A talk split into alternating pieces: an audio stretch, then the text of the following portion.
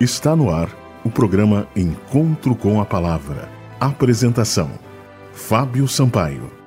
Bom dia, amigos da Rádio Germânia.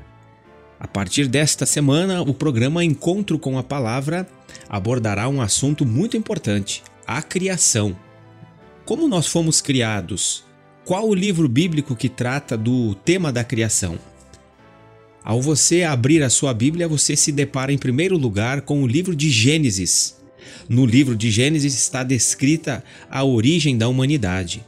Nós vemos ali Deus agindo. A primeira verdade que aprendemos com o livro de Gênesis é a de que existe um Deus de poder criador. Gênesis, capítulo 1, versículo 1 diz: No princípio criou Deus os céus e a terra.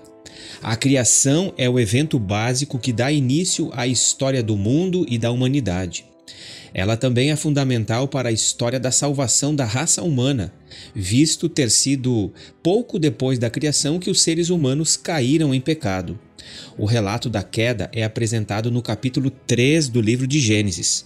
O relato básico da criação em Gênesis 1 e 2 precede essa narrativa. Portanto, é com bastante naturalidade que a Bíblia começa com a história da criação. Existem em diversas partes do Antigo Testamento declarações sobre a criação. Em qualquer estudo desta doutrina, eh, os textos precisam ser levados em consideração. Em adição ao Antigo Testamento, o Novo Testamento também ensina a doutrina da criação. Essa segunda parte da Bíblia enfatiza diversos pontos. O primeiro é que Jesus Cristo tomou parte ativa na criação. O segundo é que ele é o Senhor da criação. Em último lugar, apresenta o tema da nova criação. Nas declarações que o Novo Testamento faz sobre o assunto, como em Apocalipse, a nova criação está relacionada com a antiga e similar a ela, embora se diferencie em alguns aspectos será melhor e mais perfeita que a criação original. O nosso Deus nos promete que haverá uma nova criação. Apocalipse capítulo 21 diz que João, o escritor do livro do Apocalipse, viu novos céus e nova terra. Tudo será feito novo. Gênesis capítulo 1 é um capítulo magnífico para nós entendermos o poder criador de Deus. A primeira declaração sobre a criação do mundo se encontra em Gênesis, nesse capítulo. Descreve-se ali a forma como Deus preparou o mundo para seus habitantes, tanto animais como seres humanos.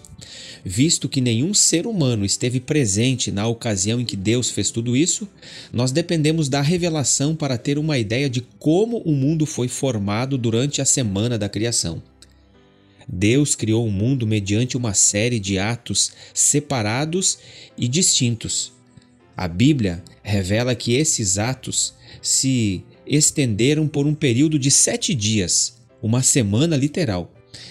Cada um dos dias constitui um período escuro e outro claro, conforme são todos os dias até o dia de hoje. Na criação, portanto, o Criador estabeleceu uma estrutura e depois nos revelou exatamente o que era essa estrutura: dia e noite. Esse é o ciclo semanal, é o ciclo de tempo que nós temos desde os dias da criação até hoje. Um ciclo de sete dias. Nós vemos ali na criação Deus estabelecendo esse ciclo para o próprio bem da humanidade. Um período de trabalho seguido por um período de descanso alguns dias de trabalho e depois nós vemos ali o estabelecimento de um dia de descanso. Vamos analisar com mais ênfase a criação. Nós somos feituras das mãos de um Criador. Nós temos um propósito bem definido nesta vida. Nós não somos o mero fruto do acaso, e sim nós fomos feitos por um Deus que nos ama e nos salva.